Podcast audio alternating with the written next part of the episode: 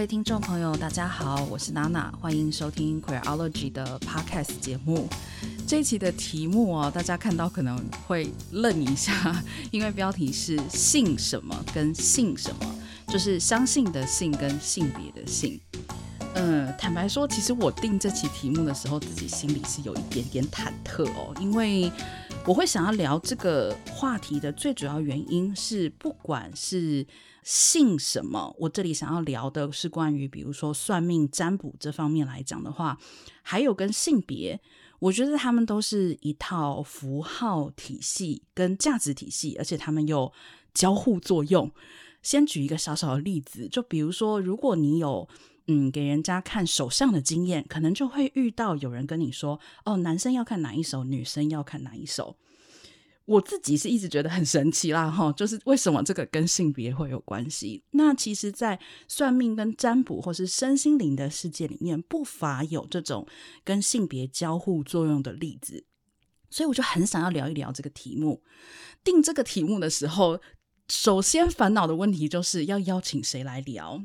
托朋友的福，今天介绍到一位我觉得非常适合来聊这个话题的来宾。那他叫 Stanley，然后他本身的知识背景很巨大，所以我让他自我介绍一下好吗？大家好，我是 Stanley，对，很高兴在娜娜节目跟大家在空中相会。我大学是念社会学系，对，然后后来就一路念上来，后来在各地做文史调查工作，做文化调查，做文化研究。那现在是在念博士班，但是我在大学念社会学的时候，就同时对于命理术数，还有各式各样的身心灵的学派都感兴趣。一直到现在，那也会利用闲暇的时候帮朋友算紫微斗数跟塔罗牌。那最近也有在学西洋占星术啊，另外还有一些呃各门各派，比如说巴哈花精啦、奥修啦哦、等等的身心灵学派都有在接触。这样子听说是蛮冲突的，是吗？没关系，我们今天的节目就是要来讨论这两件事情，其实不冲突，哦、是是是就是从这种社会学的观点出发，嗯、跟从命理、占星或占卜的角度出发，其实也不完全是冲突的。哎，对。讲到这里，其实我就想要先请 Stanley 可不可以跟我们分享一下，像我刚刚说那个算手相，就是有的人就会说啊，男生看这一手，女生看那一手，你是不是有听过这种说法？因为本身就会看手相啊。对啊，而且看手相是一个好把妹很好用的策很好用的策略，不是吗？就是大堂的对对，这就是或者是不要说把妹啦，就是说，呃，你这交朋友对不对？对，那交朋友的时候，其实很多时候大家都不晓得该怎么办的时候，那其实常常看手相是打开那个僵局的一个一个技巧嘛。哎，我帮你看手相，然后其实就很简单，我又不用问你的生辰八字，对，所以我其实是我会手相，那而且手相其实很好学。我真的跟各位听众朋友讲，手相真的很好学，比起面相学或其他其他都非常好学。好，那其实你这个问题，其实每次我在帮人看手相，人家就会问第一个问题说，诶，他是不是手相有男左女右？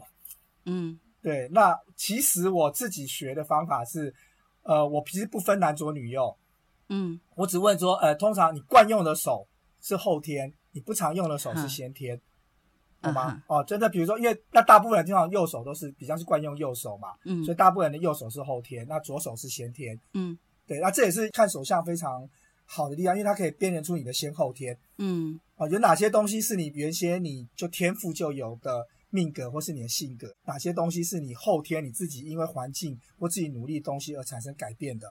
嗯，哦，手相有这个好处，因为一般的算命术不容易看出你的先后天的努力，但手相是可以的。嗯，当然大部分的人就是左右手其实差不太多。嗯，对，那其实也有左右手差很多的。嗯，对，那你就发现到说，那可能这个人在后天他可能遇到什么样大的事情，或是他花了很大很大的力气在做自己身心灵或自己性格的改变或锻炼。嗯，哦，那这个是可以看得出来。那回到你刚刚讲的问题，那男左女右，我基本上我是不用。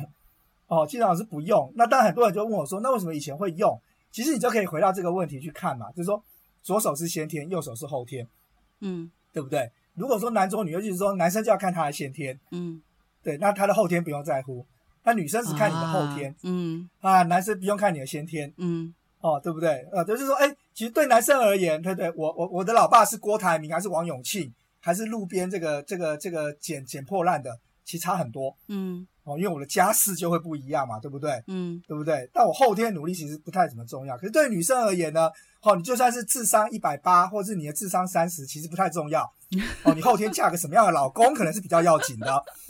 哦，对不对？哦，对不对？嗯、哦，其实其实这里面有一种古代的一个性别的观点啊，这个在很多的算命术，包括我在研究紫微斗数哦，或者在看易经的时候，都可以看到这样子的东西在里面。嗯，对不对？那其实在这里面，嗯、先后天其实是有是有这样的一个状况。譬如好像紫微斗数里面，我们都知道说，哎，看一个人要看你的命宫、嗯，财帛宫，嗯，哦，事业宫。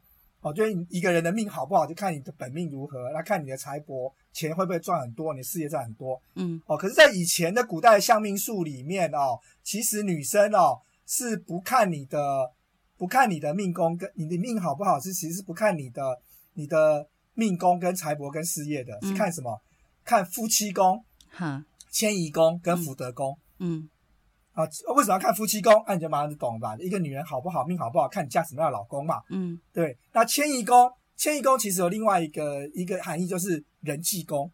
嗯，哦，所以这个女人，你的命好不好，跟你跟人际关系处的好不好有关系嘛。嗯，啊，另外一个就是福德宫。嗯，对，你有没有福？有没有福的是是是嫁一个好老公。对不对？他整天就躺在那边哈，就是指挥人去做事，还是嫁一个很辛苦的老公，那每天都什么事都要自己做，那就是福德宫。嗯，所以以前以前的古代的传的分析紫微斗数的方法，女命是不看命宫的，嗯，不看命财官这三宫，嗯，哦，而是看你的夫妻迁移跟福德，嗯，对，所以其实这跟那个首相的首相的左右手其实是一样。那我现在在看首相，我根本不分男左女右。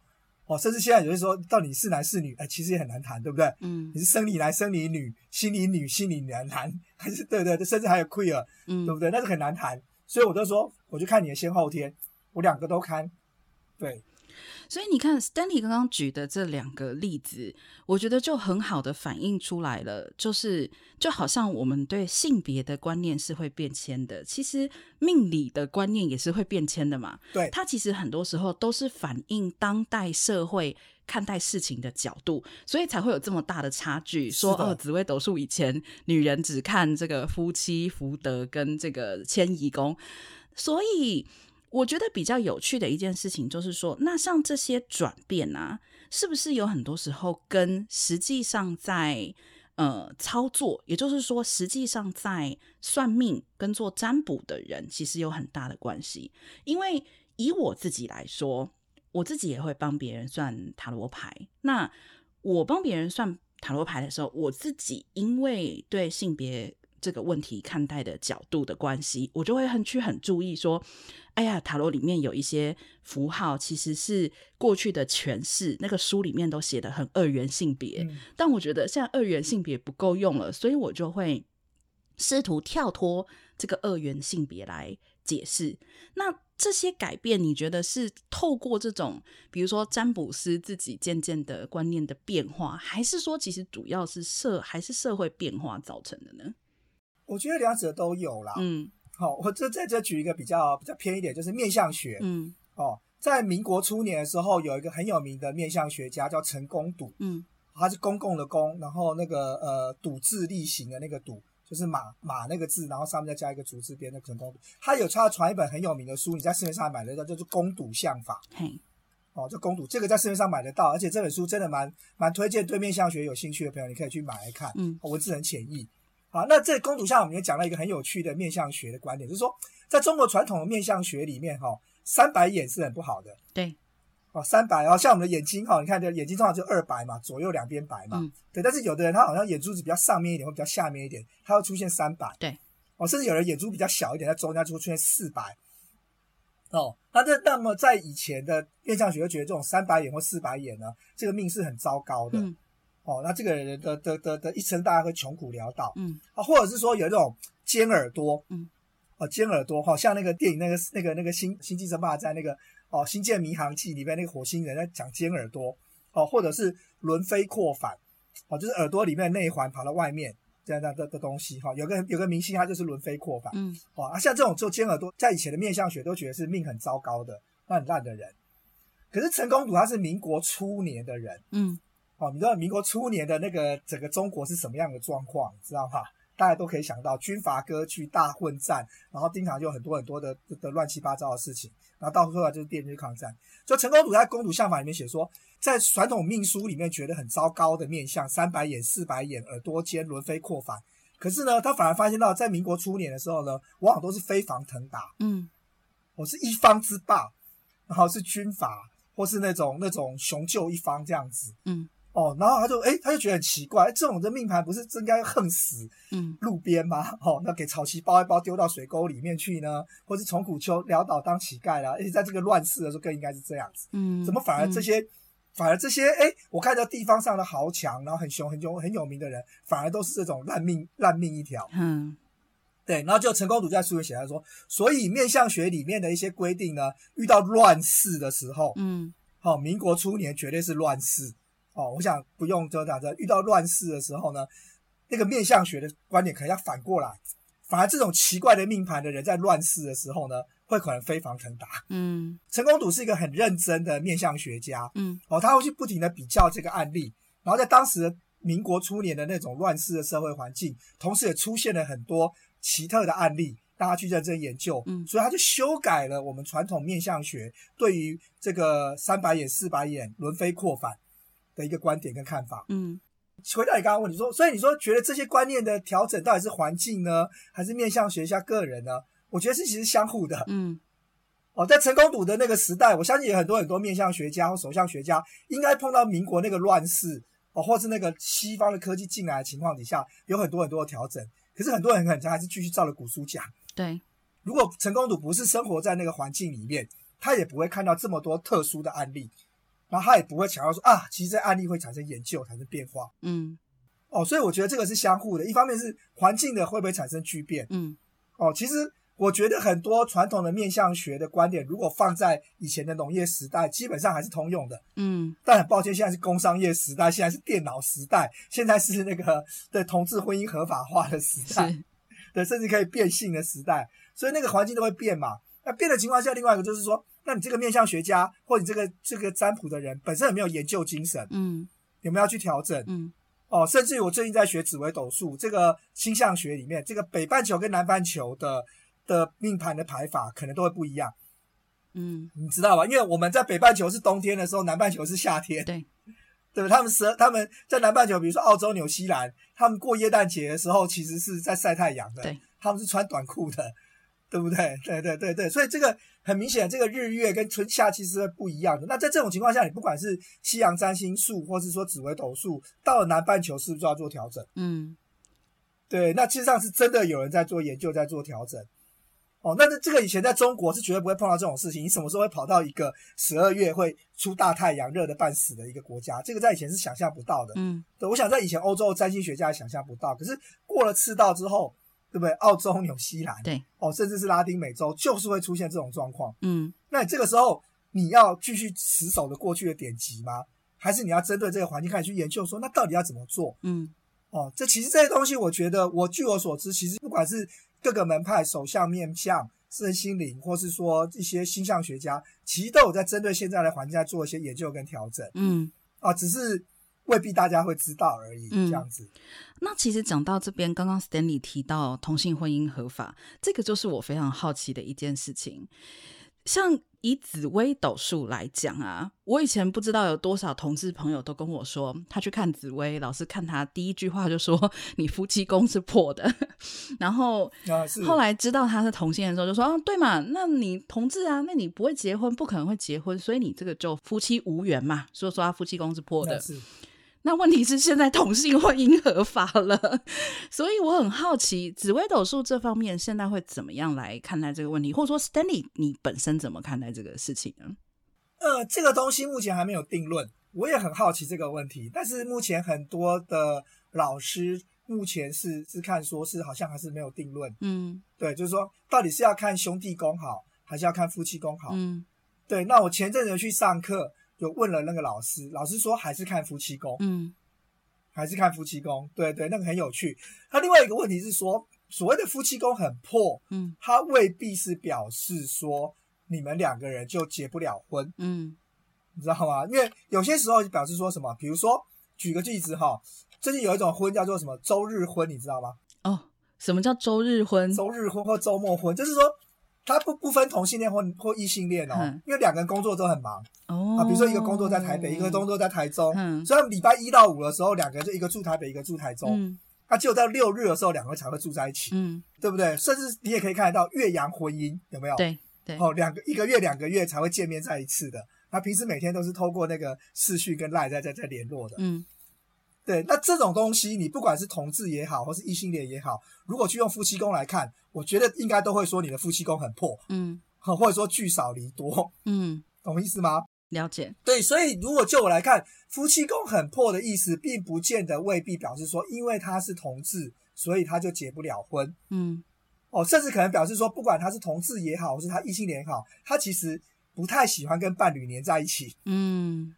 好，我想有这种人吧，对，他有这种人，或者是说因为工作关系，他们聚少离多，就像我刚刚讲的周末婚，嗯，好，我们只有周末周日才会在一起，这个很常见吧？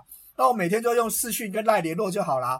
但以前是没有视讯跟赖的哦，嗯，对不对？像现在也在用视讯跟赖谈恋爱，甚至每天每天见面，但是就是用视讯跟赖，嗯，对不对？那这种状况也可以说是夫妻宫很破，嗯，对不对？那我觉得这里面要重新去理解这个状况，比如说现在用视讯恋爱。哦，视讯交友、视讯聊天，嗯，那这个是以前无法想象的。以前这种事情的话，绝对就会被判定说聚少离多，嗯，夫妻缘薄，对不对？对。但是现在不管同志也好，或异性也好，可能很多人大概都是每天都是透过视讯、透过在 LINE 在谈情说爱，我们两个不用聚在一起。其实听到这边，我有一个很大的感想是，不管是。评论别人的关系，或是算命老师，好，或是占卜来看别人的关系，我发现一件很重要的事情，还是要看关系的本质，是的，而不能看关系的表象，是的。就像刚刚 Stanley 讲到的，其实跟你们是同性恋或是异性恋，可能其实是没有任何的关系，单纯就是社会改变了，现在人与人的相处方式、交往的方式，其实都完全不同了，嗯、所以其实。就算是在用算命跟占卜的这一种角度来认识这个世界的时候，也是应该去看这些关系的根本，而不是去说哦，因为你是同性恋，所以如何如何如何。那可能就只看到这个表象的东西，其实是试图用一种外在的规范，然后去套到这个解释上面来。就是某一个程度上面，我们可以说这些解释虽然会随着时代变迁，但如果我们去看本质的话，其实本质本身是站得住的。就比如说，我自己就想到一个例子，是女生如果断掌，以前就被说克夫嘛，嗯嗯，或者说就性格很强硬啊，很凶啊，有没有？嗯、那我觉得其实这也是一个社会跟时代诠释的问题，因为男人断掌，他们说男人事业成功啊，嗯、那可是因为古代。女子无才便是德，最好在家相夫教子。如果你的断掌的性格，其实，在男人身上跟女人身上其实是一样的体现的时候，当时的社会就会认为，在女人身上就是不好嘛。嗯，好，那就是你太凶啦，好，太强势啦，好，那可能就会克服。所以，一方面来说，其实这样听下来。我觉得可能有一些朋友过去，假使在遇到那种性别比较传统的算命老师，有觉得很吃瘪的感觉的时候，现在可以先宽宽心，哦，就是或许当时老师跟你讲的话，你其实是需要用现代的角度去重新诠释的。但是另外一方面，我大概也可以想象得到，现在也有一些可能比较信得比较深的朋友在打刮胡哈，可能在狂欢。他说啊，那好啊，那这样如果这个老师讲的我不接受，我觉得不对不 OK，那我就换一个老师，换一个流派，换一个 不同的这个，比如说从紫薇换到占星去问。嗯，我觉得这个就牵涉到另外一个层面的问题，其实就是我们到底相信的是什么？就是算命为什么会准？比如说像性别，我们可以理解，它很多时候是落实在。生活中可能落实在社会的规范，可能落实在人与人的互动之间。算命这件事情，为什么我们会去算命，或者是说为什么算命会准？这个我不晓得有没有呃解释或者是诠释呢？你这个问题非常大。对对对，对，我知道。对我，我先回答你前面那个问题，关于克跟断掌这个问题哦。好，对我其实觉得基本上。不要说放到现代，我觉得基本上其实是在古代的时候，其实对于那个手相跟面相学的研究就不透彻。嗯，对，在这里我可能也给大家顺便分享一下这个理解知识哦。所谓断掌是什么？我们都知道手相其实有分，最主要就三大线嘛，感情线、智慧线跟生命线嘛，对，对不对？那一般人的感情线跟智慧线是分开的，嗯，哦，就像我就感情跟理智会冲突嘛，哈，哦，就像我最近去去去抽血，发现到我的那个胆固醇太高，对，那我看到那个经过八十五度 C，我看到蛋糕，我还是觉得很想吃，我的感情告诉我我好想吃，但是我理智告诉我说不可以再吃了。哦，人都会有感情跟理智打架的状况，就因为我们的感情线跟理智线都是分开的，这应该也可以理解。嗯，哦，但是断掌为什么叫断掌？因为它就一条线，它的感情线跟理智线是连在一起的。嗯，也就是他的感情就是理智，他的理智就是感情。嗯，你知道，他不会有感情跟理智的冲突，他觉得喜欢就是全然的喜欢，百分之百的喜欢，不会怀疑说，哎，这个我追不追得上呢？呃，这个到底适不适合呢？没有，我就是喜欢。他讨厌就是不讨厌，不会跟你讲说，哎，这个我很讨厌，但会不会那是我的问题呢？我、哦、会不会其实是我不够努力呢，还是我做不好呢？没有，断掌人就是一种全然的人，嗯，他就是全然的喜欢跟全然的爱。所以断掌的人不见得个性都很粗暴。我再讲一次，断掌的人不见得个性都很粗暴，嗯，你知道吗？他们就是有什么就是什么，他爱就是全然的爱。他讨厌就是全然的讨厌，嗯，懂吗？所以断掌的人，这是他的本质哦。回到刚刚主持人讲的话，但那个表象上呢，他很可能是个性很粗暴。嗯、对，如果你你太衰小，你刚好就是他讨厌的人，那就很惨，他就很粗暴，因为他不会理你。可是如果刚好是他爱的人呢，恭喜你，对你得到了一个奴隶，一条狗，会全心全意啦。对，他就会全心全意的爱你，他当你的奴隶，当你的狗都没有问题。所以以前有一个连续叫断掌顺娘，嗯，哦，断掌的女人不见得克夫哦，断掌的女人搞不好搞不好是帮夫哦，对，这个老老公叫他干什么哈、哦，跪在地上他都没有问题。如果他真的爱这个老公，嗯，但是他假设他不爱你了，或是抓到你偷吃了，那么你大概就好拜拜了。嗯、哦，这就是断掌的人，他是断掌的个性是这样，他很爱，他很恨，他的全全心是这样子。哦，所以这个东西不见得跟男女有关系。我觉得那个是人对那个我们对人的个性跟表达的东西到底有没有研究透彻？嗯，哦，这是一个问题。接着讲到克，啊，讲到克，大家就想要冲突。嗯，哦，当然他就要讲，但是冲，但是克其实在紫微斗数上有三种含义。啊，比如说假设我克父，那其实有三种，一个就是啊，我的父亲不好，身体不好。啊，比如说小时候是不是父亲就过世了，这是叫克父，这是大家最讨厌的克。但是很少会有这种状态。那、啊、另外一个就是你们常常发生冲突，嗯，哦，你们常常在一起就会发生冲突。还有第三种状况，两个不常在一起。哦，这个也算克。对，比如说我从从我大学之后我就我就离家了，对，然后我大概二十年三呃十到二十年的时间我都在外面工作，嗯，对，那人家就会说我克父，对，啊、为什么克父？我跟我爸关系很好啊，对，但是问题是我跟他就很疏远啊，嗯，对不对？就他就很疏远，不常聊天，不常联络啊。那这这个就很有意思啊！如果你们不常联络，但是天天用赖互动，对不对？那那关系到底好还是不好呢？哎，这个就是有有意思的地方。嗯，哦，其实我在觉得说，因为以前课的话，你们两个大概就是碰在一起就会吵架，或者你们两个常常不在一起。就我们两个常常不在一起，我们每天都用赖通讯呢，然后通讯聊得很开心。那这样我们到底克不克？哦，对，那个人两个生活在一起会有很多的问题嘛。嗯，但如果两个人就只有用语言跟视讯通讯聊天。好像常常不会有太多问题，嗯，对，这恋爱不是常常这种这种这种状况嘛？就是哎，对聊天聊得很高兴，共同相处才是问题。那如果这两个人注定他们就是不可以在同一个屋檐下相处，可是可以每天聊天聊得很开心呢？嗯，那克不克呢？哦，这个其实我会觉得那个社群媒体的出现，哦，这个脸书啊、赖啊、手机的出现，改变了很多人跟人的关系的模式。是同样的，我们对于某些人跟人之间的空冲突跟克，也会要重新去理解它。对，因为这这两个问题，你的主持人你讲，也常常有人在讲，嗯，对，那我其实我就必须要去说明这个，想要借这个机会教育一下，就是说克跟断掌其实不是大家想象那么严重，嗯，哦，并不是那么真的那么的严重。那回到你刚刚讲说准不不准的问题哦，其实我想反问大家一个问题：你真的希望算命准吗？嗯，主持人，你会觉得你会希望算命准吗？这是一个很好的问题，因为我自己作为一个塔罗占卜师，我对于准或不准这个事情，也是一件非常非常矛盾的一个心情。对，就我其实我其实一个程度上面来讲，有的时候很不希望听到我的朋友跟我说啊，你今天算的好准。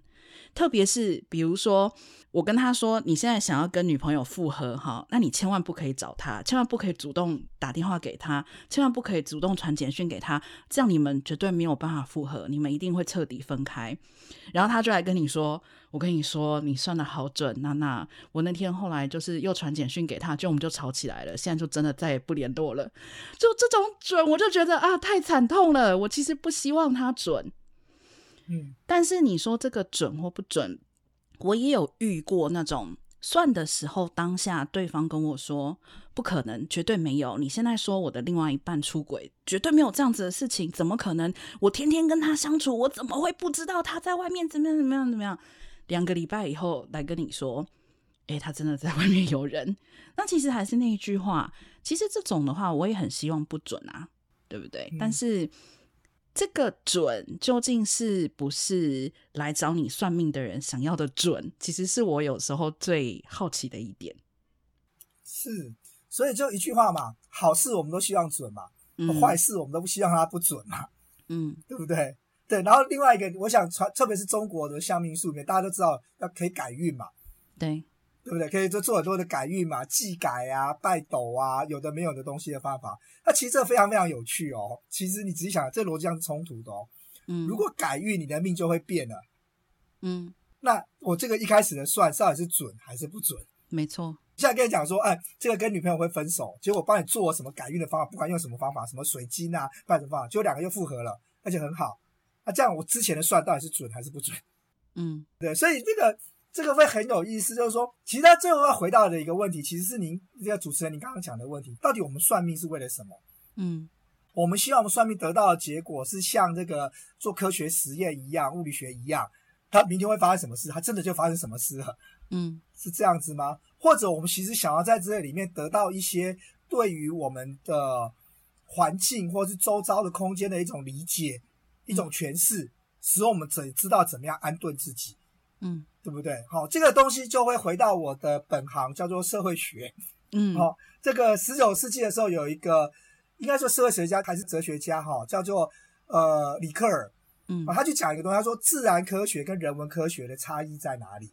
他说自然科学强调的是解释，哦，而人文科学要的是诠释。嗯，哦，这是有什么差别呢？自然科学就讲说，就是好像牛顿运动定律一样，好，假设一颗苹果，我们从三楼丢下来。对不对？然后我们现在就要跟你讲说，几分几秒它会到三楼，几分几秒它会到二楼，几分几秒它会到一楼，最后几分几秒它会到落地。同时在几分几秒里面，它的每个加速度跟速度是多少，我们都可以算得出来。嗯，这个是自然科学在算的解释，恐怕也是很多人很希望的对于准的想法。哦，你明天几十几分，你就会在这个某个十字路口就会捡到一百块，对不对？你明天几时几分，好，我是加个月长哪一点，你在你家就会滑一跤，然后进医院，然后付了一大笔钱。这很多人想象的准，嗯，但是人文科学，特别是说不要说算命也好，哲学、历史学、社会学，其实老实说，我们要的不只是解释，或者说可能解释有些不同，再一件是诠释。啊，比如说今天有一个人从三楼跳楼下来了，好，就社会学或哲学而言，我们可能在意的并不是这个人几分几秒会到三楼，几分几秒到二楼，或几分几秒他会到一楼，我们其实比较想要知道的是他为什么会跳楼，嗯，他跳楼之后会造成什么样的社会后果？哦，升学压力太大，父母管教不良，社会不公，还是他是在那个顶楼的那个安全设施没做好，对不对？我们其实在意的是那个诠释的过程，就理解的过程，到底这个发生什么事情？嗯、就是说，对于人文或是对于命理而言，其实我觉得这个分析对命理学很有用。就很多时候，我们其实想要知道，并不是你什么时候会发生什么事，嗯，而是为什么会发生，发生了之后会产生什么效果。我们该怎么来理解这个发生的事情？嗯，就是它的意义是什么？好，所以所以这个是那个李克尔他后来讲说，人文科学会很重视事情的意义是什么？哦，其实我也会觉得命理学里面其实很重要的是那个意义是什么？哦，今天你跟你的女朋友分手了，哦，今天你的那个什么啊，你生病了，我们在这里命理学可能要提供给的解释，并不只只是告诉你说你什么什么什么时候你会发生什么事情，你什么时候女朋友跟你分手，而是分手这个意义对你是什么？嗯。啊，它是不是表达了你的，比如说最常见的，是不是你的某一种习惯、你的业力、你的性格？嗯，其实你都会找是找到这种女朋友或这种男朋友，你是不是经常都有这样的一种能量跟性质，然后你都一直在选择一个不符合你的能量跟性质的工作，所以导致就一直在碰壁。嗯，哦，我觉得在这里面比较有意义的其实是诠释的那个部分，也就是意义的那个部分，而不在于解释的那个部分。哦，虽然解释这个部分如果百发百中的话，呃，就算命而言会蛮吓人的。是，哦，这也是某一种中国算命学技巧，叫做入门段。哦，来人不用问，哦，马上立刻跟你讲说啊，你是要问什么？嗯，你要做什么？嗯，哦，对，那这个东西有一个笑话，也是我在学紫微斗数的时候，就有一个紫微斗数的老师，他在问你跟他问你，他说，准这个问题，你不要盲目的去追求，因为重点是什么样的问题跟什么样的答案才是对当事者是有意义的。嗯，哦，他就他举一个例子，很有趣的例子。好，他说我刚才有讲过啊，就是说中国算命学的所谓的入门段。就来人，我根本不用问，我也不用抽牌，我也不用卜卦。我看你来的方位、跟时间、跟地点，甚至你穿的衣服，我马上立刻就可以卜一卦，然后立刻可以算出说你发生什么事情，你要问什么。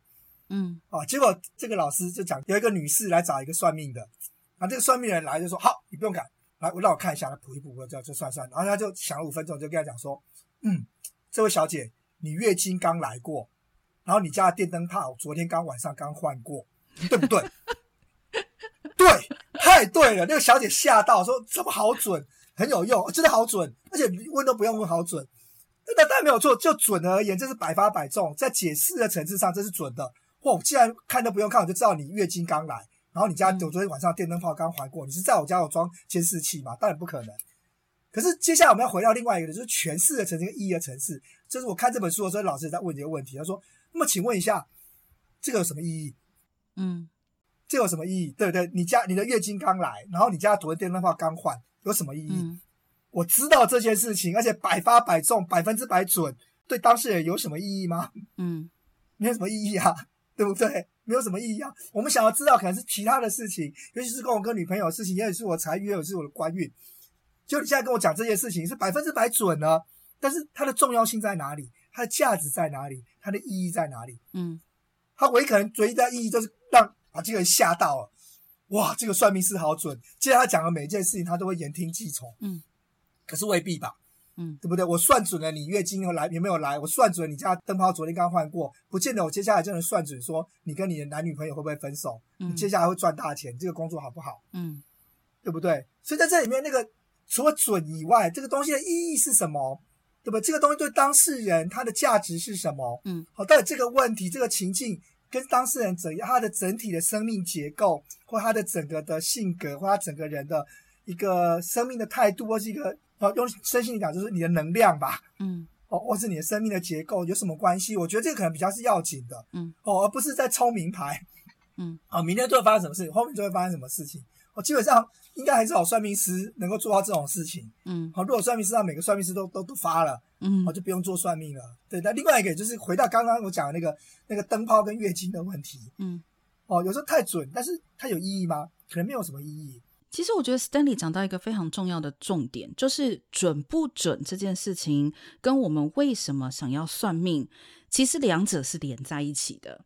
很多时候我们来问问题，不管是问占卜，或者是问身心灵的老师，或者是去问紫薇、问塔罗，最主要是。我们对自己的生活或对自己所处的现况有疑问嘛？然后，嗯，这个疑问，我们希望透过一些方式去寻找到，诶，我忽然想不起来中文怎么说，就希望能够得到一个 console，就是你自己可以跟自己的内心达成和谐共处的，嘿，对。所以，其实这又回到了，这个是我这几年算是自己的一个观察哈。然后我知道。个人观察真的不代表任何意义，但是作为一个女同性恋，我这几年真的发现哈，我的女同志朋友们呢，从上了年纪之后，有越来越多开始投入身心灵，或是投入呃了解塔罗也好、占卜也好、算命也好，各各方面。一方面来说，我其实觉得这是一件好事。我所谓好事的意思是说，我认为任何时候人愿意。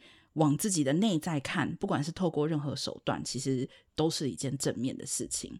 但是另外一方面，我也开始有一些疑问。讲一个笑话，就是以前我们女同志会开玩笑说，女同性恋交往的几个步骤是先上床，然后才交往，但接着就会同居、逛 IKEA，然后一定要养猫，然后最后就养生。好，那现在养生后面还要再加上就是开始了解身心灵。我的这个观察有一部分，我觉得其实还是跟虽然现在社会看起来啊性别好像比较平等了啊，同性恋也可以结婚了。但是其实很多时候，同志的身份，尤其是女同志的身份，嗯，会在无意之间，其实你是受到了，是受到了压抑的。嗯，当然这个不能够去解释说啊，为什么女同性恋就啊疯狂全部都跑去相信身心灵，然后还有的就是信得非常深。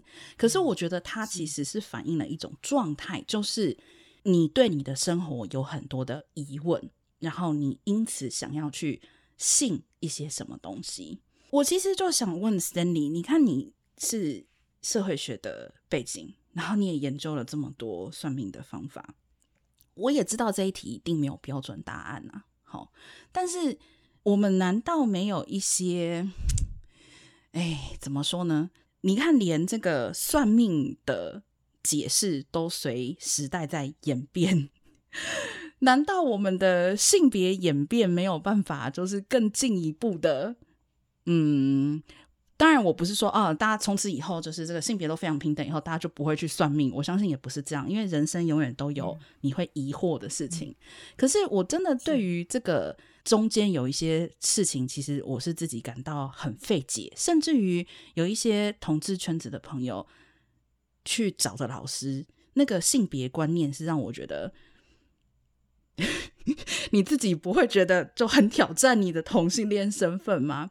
是是是是，我不晓得 Stanley 对这个事情有没有有没有一些什么样子的看法？就是这个，因为你刚刚真的太神奇了，就是你可以左征右引的，其实都有回答到我的问题，所以我这样也就把这个很大的问题丢出来。嗯嗯嗯嗯嗯，这个问题哦，其实跟中国古代的儒家的一些儒者很像，嗯，你知道吗？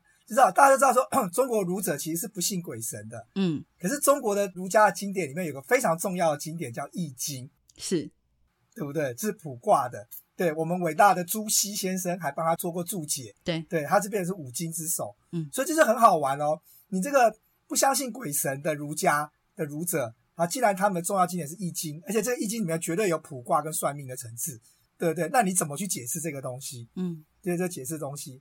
然后我在读这个《易经》的时候，明朝的时候有一个儒者叫王传山，嗯，哦，他有一本书叫做《易经》，他也在写《易经传》，然后他就在解释这个问题哦。他讲一句话，他说：“易为君子谋，不为小人谋。”嗯，哦，谋就是那个谋求的谋啊，哦。我想君子跟小人的，他说，他说君子易跟小人易是不一样的。哦，小人的算命呢，就是，哎，明天我会不会赚到钱？嗯，对不对？我下一个彩票你会不会会会发生什么事情？我就是每天在忧心忡忡，我家里会发生什么事？发生什么事？发生什么事情？哦，他说，可这是小人的算法，哦，可是那君子在算义呢？为什么要他要算君子在算？他说，对君子来说，他知道他都一切事情都跟自己的尽德修业有关系。嗯，好，我的德行好，事情做得好，就会有好的结果；我的德行不好，做得不好，就会有坏的结果。好，我如果按着天命在做事，那就会有好的事情；我如果逆着天命又怎样，就会有这样的做事情。他说，他其实是心安理得的。哦，所以其实他本来是不需要算命的，但是问题是呢，这个世界太复杂了。好，王传山那个时代，明朝的时候，这时候就很复杂了。其实很多时候我们并不晓得我们的行为到底在哪边发生了什么事情，引起了什么样的后果。哦，这个有点像现在在谈混沌理论的蝴蝴蝶效应，对不对？啊，有些时候莫名其妙就是发生一些事情，那你不晓得到底是跟自己发生什么关系。好，连君子自己也搞不清楚了。所以这个时候，君子就要透过易经去理解。到底自己的生活、自己的行为、自己的心态跟价值观上面有什么样的瑕疵，有什么样的状况，或是碰到什么样的环境上的一个不相合的问题，所以才产生这种状况，然后再进而去改进它，嗯，然后进而让自己能够安顿下来。是，哦，所以君子在算命不是为了要求名牌，好，不是为了要知道说，哎，这个这个妹或是这个男人我可不可以把，可不可以在一起？他是为了知道说，我自己怎么如何安顿我自己，因为总是难免会有些我未必要知道的状况。我觉得王珊珊后来提到一个段，就是说，提到最后你去算命问题是为了安顿自己，那个儒家讲的安身立命，我觉得这个很好，嗯，安身立命，嗯，有些时候我们真的不太需要去知道说，明天我会不会赚到大钱？好，我跟这个人到底有没有缘？嗯、我想知道是透过这个算命过程中，让我自己能够安顿。哦，什么事情是我该有的，什么事情是我不会有的，而且该有和不会有是为了什么？所以我就心安理得了。是，哦，得之我幸，不得我命。哦，我们不是常常讲这句话吗？就其实会让我们对很多事情比较有一种泰然跟淡然的处置，而不会老是焦虑。好、哦，最常见的状况就是为什么？为什么？为什么？为什么？为什么？然后恨天恨地恨自己，大概不是这个得了一些奇奇怪怪的病呢，很可能就变成社会危险分子。啊，那某种程度上，我觉得算命跟宗教，或你刚刚讲的身心灵，其实会提供人一个，刚刚回到这里讲一下的，他一个诠释，嗯，哦，不是解释，哦，不是解释，就是说你会发生什么事情，而是告诉你说这事情所为何来，为什么，为什么，所以既来之则安之，你能够去安顿他自己。我觉得人需要的是这种东西。那既然他要的只是一个安顿自己的方法，那其实重点是他想要安顿的是什么？哦，那至至于其他的部分，可能他的那个老师的价值观，其实确实啦，很多新兴宗教，很多身心灵的圈子里面，我自己做社会学的人，嗯、我自己都看不下去。但是真的那个圈子里面都有很多很多的问题哦，这确实没有错。哦，但是我也觉得人就是需要安顿自己，嗯，人就是需要安顿自己。好、哦，我想不管您在算塔罗牌，或是我自己在算紫微斗数塔，我们都会碰到那个。其实那个当事人他真的需要的，并不是你告诉他会发生什么事，他需要的是一个诠释。好，一个说明，让他知道他为什么会得到这样的结果，而让他能够安顿下来、安心下来。嗯，我想很多的女同志朋友会去找一些性别偏差很奇怪的某某上司、某某老师。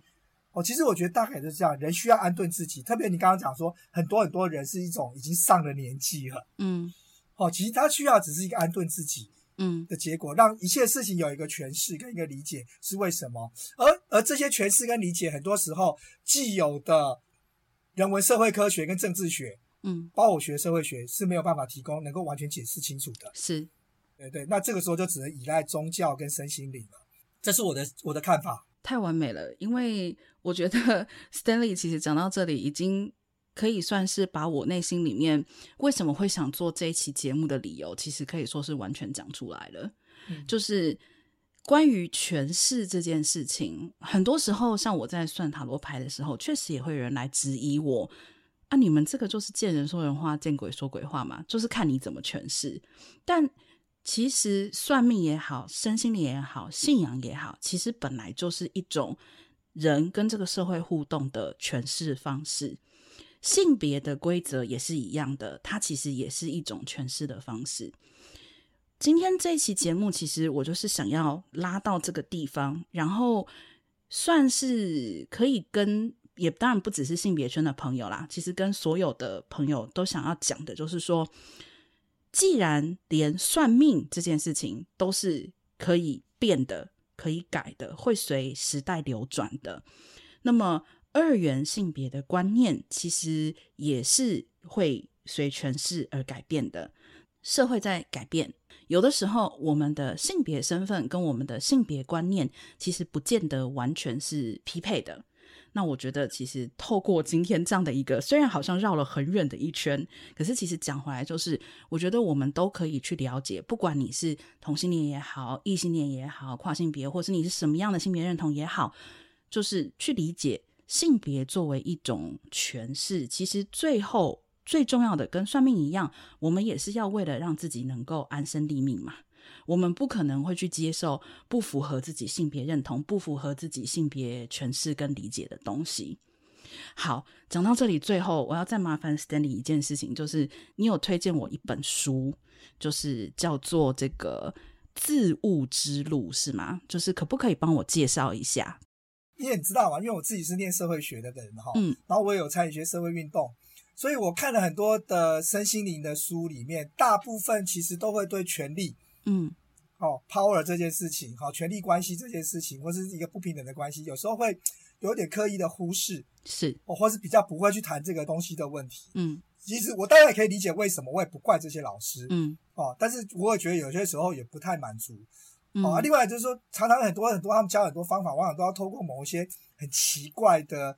老师啊，灌顶啊，或是各式各样的奇门和技巧，是在买些特殊的东西，你才可以去做到。嗯，哦，那我觉得这个其实也不是很 OK。嗯，那后来偶然间我在书店看到这本书，哦，那我觉得他书里面其实它后面大概三分之二的部分其实是各门各派哈，因为这个作者他是英国人，嗯，他经历了各门各派哈，基督教、天主教、佛教、道教，哦，密宗，哦，甚至各式印度教三性，因为他小时候在印度长大，他后来到英国，嗯，这样，所以他这西他有接触，所以他就学习了各门各派各式各样的这种身心灵的调整的方法，而且发现这里面有共通之处，所以就把各式各样的技巧累积起来，嗯。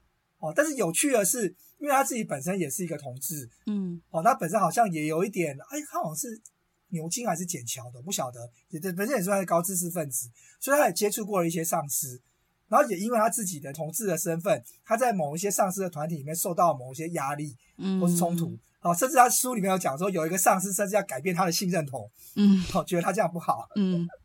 哦，就后来他就离开了。另外，他也参加过某些团体，那些团体后来他离开之后，那个团体就后来就出现了发生那个上司的性骚扰甚至性暴力的事件。嗯，其实这些东西我们都听很多了。嗯，这种八卦我们都听不少，只是大家都没有讲而已。哦，那种金钱跟跟那种性或是暴力方面的问题，其实在很多的身心灵团体里面都有，嗯，或者很多新兴宗教团里面都有，只是看你要不要去谈而已，嗯，我可以不客气的这样子讲，因为他们在这个整个教里面对这东西缺乏反省，嗯，啊，但是我们就就不谈，因为就像刚刚讲，每个人各取所需，嗯，好，那很有趣的是，这个作者在这个前面的部分，三分之一的部分，他讲他的理论的部分，他对于这些东西有所反省，嗯，哦，他甚至去批评来说，现在很多 New Age 思想，哦，对于暴力。